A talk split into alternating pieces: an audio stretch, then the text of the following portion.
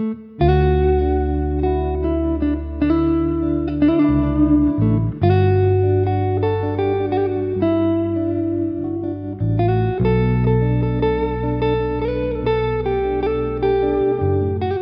dia, crianças, tudo bem? Eu sou o pastor Rafael né, e vou contar a história aqui de cima porque a gente tem a, a câmera, né? Então não vou conseguir descer tanto, tá? Então vou usar esse espaço para contar um pouco da história que vocês já leram. Mas eu quero fazer uma pergunta, tá? Quem aqui de vocês já se sentiu um pouco sozinho? Quem já se sentiu sozinho? Oh, muitos aí já se sentiram sozinhos, né? Por que, que vocês se sentiram sozinhos? O que, que aconteceu? Talvez um amiguinho brigou?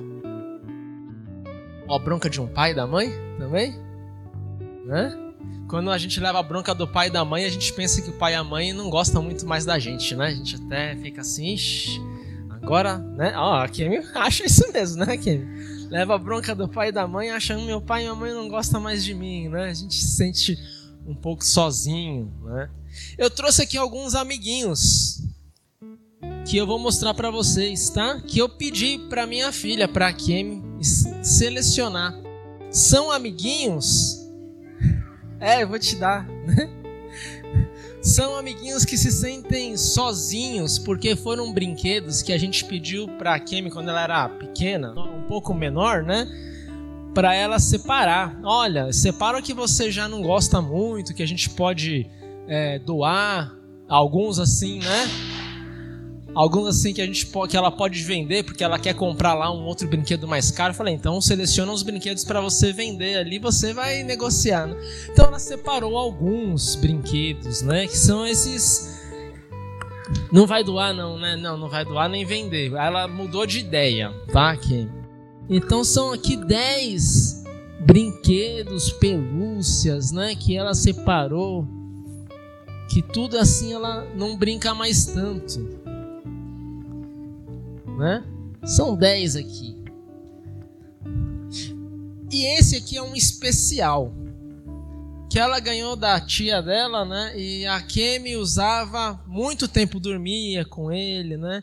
Mas um dia ela decidiu que não era mais o amiguinho preferido, que ela tinha um outro e ele ficou meio um pouco esquecido lá no baú. Os 10 brinquedos aqui se sentiram um pouco sozinhos, né? Como vocês já se sentiram alguma vez? Sabe por que, que eles se sentiram sozinhos? Porque eles pensaram assim, até de forma errada, né? Ah, a Kemi não gosta mais da gente. Ela deixou a gente ali meio separado. A gente também se sente assim na vida. Nossos pais também, vocês se sentem assim, porque a gente tende a pensar que por algum motivo nós, as pessoas não gostam da gente, às vezes até Deus não gosta muito da gente que foi o que aconteceu com aqueles dez, aquelas dez pessoas que tinham uma doença chamada lepra. A lepra era uma doença que você tinha que sair de casa para não contaminar sua família.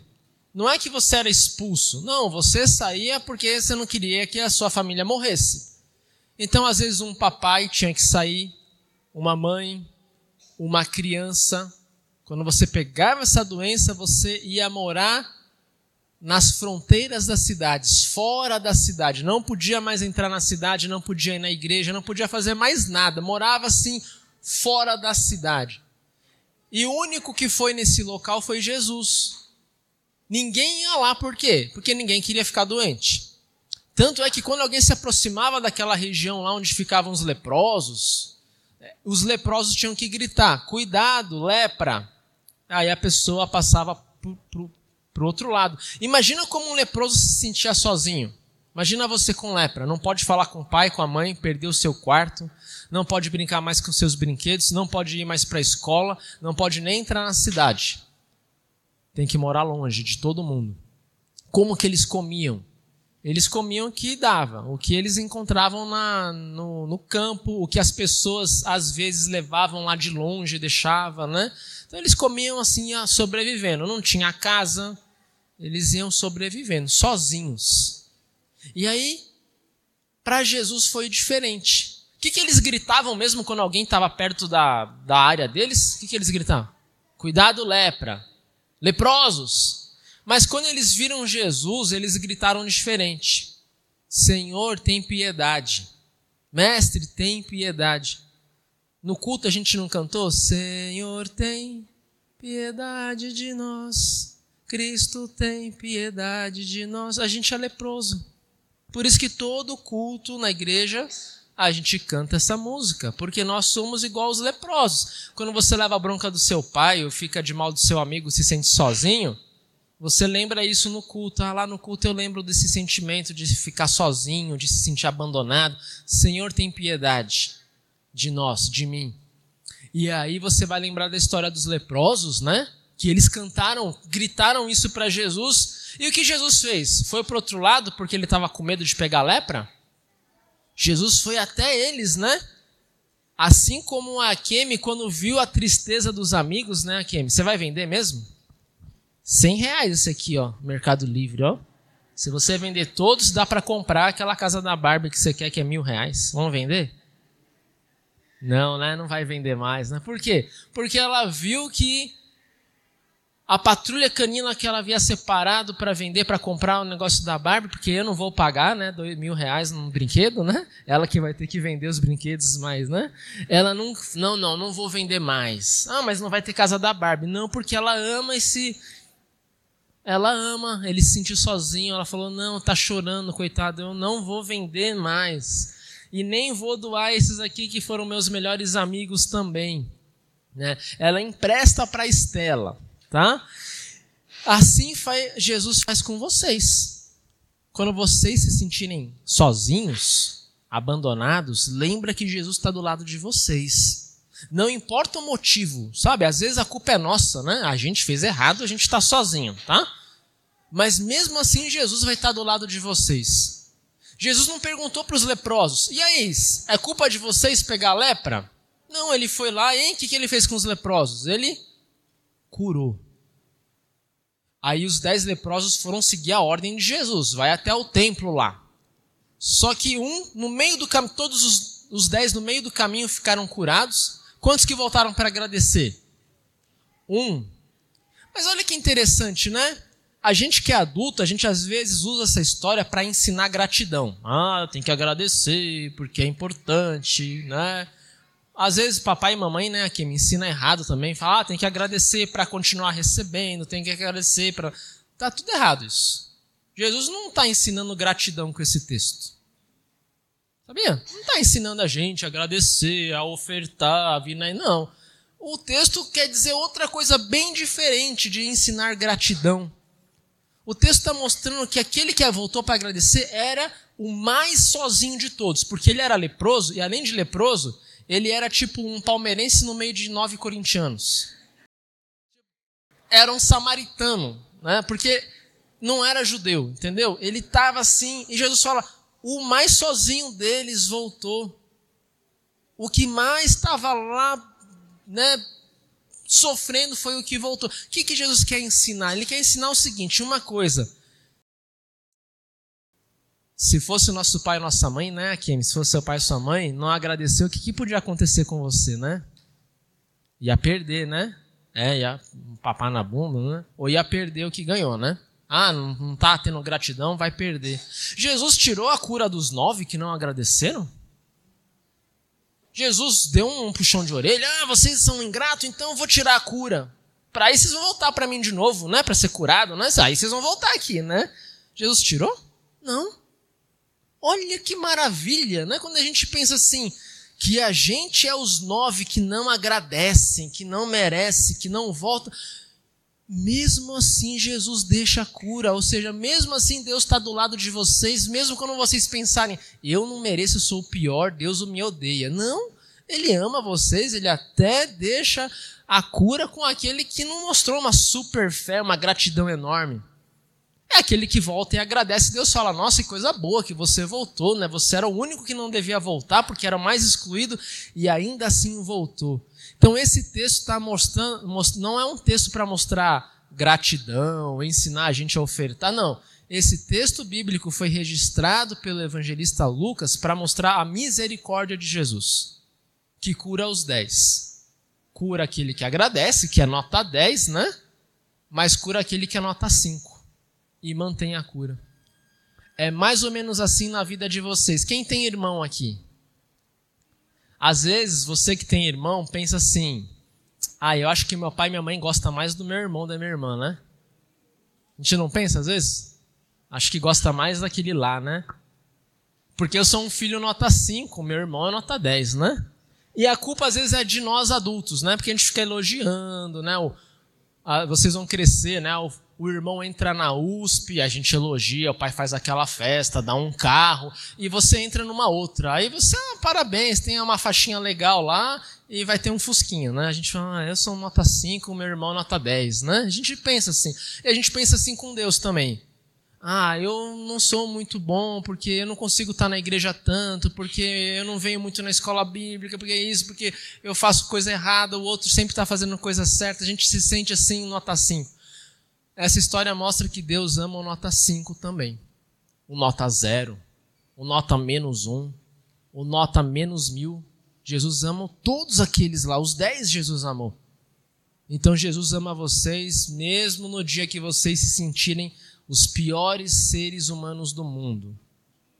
Ele vai estar do lado de vocês e vai sempre mostrar o amor de vocês, o amor dele por vocês. Isso vale para os adultos, para os pais também, né? Quando você é pai e mãe, Deus não está te dando uma missão só de educar seus filhos para ter um bom emprego, para ser um cidadão nota 10. Se toda a energia que você, pai e mãe, gasta educando seu filho a ser honesto, a ter um emprego, né? se toda a energia que você gasta até ensinando seu filho a votar num certo partido, você gastasse essa energia toda ensinando o seu filho o amor de Jesus incondicional pelo nota 0, 5 menos 1 e pelo filho nota 10 que merece louvor, a gente não teria problemas na igreja cristã de crianças que fazem o catecismo e vão embora. Tá? Por quê? Porque a criança aprende em casa que ela tem que fazer as obrigações, aí ela nota 10, fez, tá beleza, tchau. Se a gente ensina nossos filhos um Deus misericordioso revelado nas Escrituras, que não deu só um amor abstrato, mas deu o filho dele, único da substância do Pai, para morrer por nós, a gente não vai se preocupar tanto com partido político, com educação na melhor escola, profissão, em ele ser bonito, não, em ele agradecer as pessoas, dar bom dia. A gente vai gastar muito mais tempo como pais ensinando o amor incondicional de Deus e não só falando, mas nós pais amando os filhos dessa forma também. Saibam, pais, e isso é uma palavra meio de lei, que essa geração e, a, e os jovens de menos de 25 anos no Brasil é a geração com a maior taxa, que eu não vou falar aqui para né, eles não buscarem no Google, mas a maior taxa de setembro. Entendeu? Entenderam, né? A maior taxa. Ou seja, é a geração no Brasil que mais se sentiu solitária e se sente sozinhas. E uma das partes que isso acontece é alta, o alto padrão que a gente coloca nos filhos e jovens, em tudo. Beleza física, sucesso acadêmico, profissão, nível financeiro. A gente coloca, e às vezes até na igreja, né? Que a gente coloca uma pressão que o filho, nosso filho tem que estar na igreja, a gente coloca aquela pressão. Então, a mensagem de Jesus para nós é que às vezes nós somos, e com isso eu me coloco também, a gente ouve tudo isso, né? A gente é um pai nota 5, né? A gente fala mais do nosso time de futebol, leva a filha no estádio, eu me incluo, estou me incluindo, né? Ensina a cantar o hino, compra a primeira roupinha do time. Alguns vão ensinar mais sobre o seu candidato político, contra a ideologia A ou B, e os filhos ficam assim, tinindo nisso daí tudo, né? A gente às vezes gasta mais tempo com isso, preocupado com isso, com o que de fato a Bíblia dá a nós nas Escrituras, que é amar nossos filhos e mostrar um amor incondicional por eles, de Deus. E se Deus nos ama assim, nós de pais para nossos filhos. Que a gente aprenda que o nosso filho tem que se sentir amado mesmo quando ele anota menos 10. E que ele não pode duvidar do nosso amor por eles e nem do amor de Deus por eles. E eu quero deixar uma mensagem de consolo para nós, pais, nota 5, né? É, nota menos 2. Deus ama você mesmo sendo um pai 5, uma mãe menos 2. Deus ama mesmo quando você fica se comparando com aquela mãe de Instagram, né? Ou aquele pai de Facebook, o cara é super pai, né? Você lê aquele livro lá do Piangers, pô, o cara é nota 10, eu sou menos um, né? Deus ama mesmo quando você é assim. Né? E ele te dá forças para ser o melhor pai que você pode ser, a melhor mãe que você pode ser. Não tem que fazer curso, não tem que ler livro, não. É, tem que viver a misericórdia de Deus. Porque quando você entende, pai e mãe, que o amor de Deus por você não depende de quem vai ganhar a eleição. Para de pensar essa palhaçada na igreja. Se ganhar A ou B, se ganhar Lula ou Bolsonaro, Jesus não é o Senhor? Jesus é o Senhor desde que Nero governou o Império Romano e quando Constantino se converteu, Jesus é o Senhor da igreja. A gente vai duvidar disso? E vai colocar nossa fé condicionada a uma eleição no dia 30? Perto da reforma luterana, a gente vai começar a duvidar do sola gratia, sola fide, sola escritura? Somente a fé, somente a graça, somente a escritura? Não é somente PT e nem somente Bolsonaro. É somente a graça, a fé e a escritura. É isso que a gente tem que passar para eles. Se em casa a gente ficar preocupado demais com isso, a nossa fé fica meio esquisita.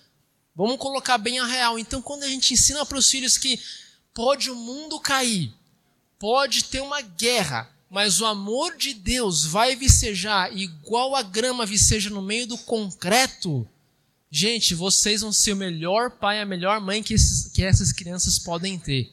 Elas nunca vão duvidar do amor de Deus, por pior que seja a situação da vida e do mundo. Eu termino essa mensagem lembrando de uma história que nos ensina a, a suportar as dificuldades da vida e por que, que Deus permite. Que é uma pergunta que a minha filha faz. Por que, que Deus permite né, algumas coisas? E a gente às vezes não entende. Porque a gente quer ser um pai e uma mãe que é um Deus que dá solução fácil. E essa, essa resposta, essa história mostra algo para as crianças e para os adultos. Ah, por que, que às vezes Deus deixa a gente ficar com a lepra, né? Poxa vida, para que ficar ali né, sozinho? E eu vou contar uma historinha que ajuda a gente a pensar como José pensou no Egito. Não, Deus permite o mal para transformar o mal em bem. Pra gente, ou Paulo, né? Na fraqueza eu sou forte. E aí tem uma história que aconteceu lá nos Estados Unidos, na Flórida. O pessoal comprou assim um monte de. Né, um terreno, um condomínio bem bonito de casas. E aí o pessoal não tem muita paciência, comprou o jardim pronto. Então veio aquelas empresas, colocou gramado e as árvores já grandes assim, plantaram ali naquele condomínio, ficou tudo bonito. O único que não fez isso era um general da aeronáutica. Ele plantou tudo normal. Então as plantinhas dele bem pequenininha. E um menino percebia, né, uma criança percebia que esse general, ao invés de regar as plantas do jardim, ele acordava todo dia cedo, pegava o jornal de manhã e batia nas plantas, ia para casa. Ele nunca regava. O jardim dele era meio esquisito, né? Passou o tempo, esse rapaz virou médico. Ele se mudou daquele local da Flórida, né? Ele se mudou, ficou 30 anos longe e um dia voltou para aquele condomínio. Aí ele voltou para a rua dele, né? Ele achou esquisito. Só a casa do general tinha árvores grandes. O resto estava tudo árvores pequenas, né? Ele bateu na casa do general. Aí a moça que atendeu falou: Ah, meu pai já morreu, faz tempo. Ele, eu só estou batendo aqui porque eu estou estranhando uma coisa, né? Você foi minha amiga de infância, vai me ajudar a lembrar. Lembra que quando a gente se mudou para cá, as árvores de todo mundo eram mais bonitas e, e, a do seu pai era mais feia por um bom tempo. O que, que aconteceu? Que agora a do seu pai são né, as árvores mais altas e bonitas e as das outras casas tudo feia e pequena. Ela falou: não, teve um grande venda, um furacão. E o furacão varreu todas as árvores das outras casas, só sobrou a do meu pai. E aí ele falou: por que, que do seu pai ficou? Ah, porque meu pai tinha uma filosofia que não era para regar as árvores, porque elas tinham que procurar água debaixo da terra para ter raízes fortes. Então ele deixava as árvores sem água. Né? ah, tá. E por que, que seu pai batia? Ele batia porque toda batidinha deixa a gente mais esperto e a árvore ficava mais esperta. Então, às vezes, Deus permite assim faltar água. Deus permite faltar dinheiro para os pais, né? A gente passar percalços para a gente buscar água no fundo, para se alicerçar na palavra de Deus. Então, às vezes, os pais de vocês, né, Akemi, não vai dar as coisas muito fácil. Mesmo eles tendo dinheiro e condições, né? Eu não falo para quem que eu não tenho dinheiro para comprar. Eu falo, não, isso eu não vou comprar. Ah, porque eu não quero, porque você vai ter que comprar com seu esforço, né? Às vezes, ah, mas puxa vida, né? Às vezes o pai vai ensinar isso para vocês. Né? Não, eu não vou comprar porque eu não quero, não é porque não tem dinheiro, não. Porque eu não quero, é minha vontade, né? Porque a gente faz isso com vocês para mostrar que às vezes Deus também faz na nossa vida, a gente sofre um pouquinho, e quando a gente sofre, a gente busca o consolo só onde tem, que é lá em Deus. Não é nem no pai nem na mãe, é lá em Deus, né? E aí a gente fica forte. Assim como os leprosos buscaram lá em Jesus, mestre, tem, tem piedade de nós, tem piedade. Entenderam a lição? Quem que vocês vão buscar ajuda quando se sentirem sozinhos? Deus, né? E ele vai ouvir vocês? Mesmo se vocês forem nota menos mil? Certeza mesmo? Será mesmo? Isso aí. Podem buscar a ajuda de Deus, ele sempre vai ouvir vocês. Tá bom? E os pais de vocês sempre vão amar vocês também. Não se esqueçam disso. Tá, Kim? Muito bem, então bênçãos de Deus a vocês e aos adultos também que nos acompanharam, o pessoal de casa, bênçãos do Pai.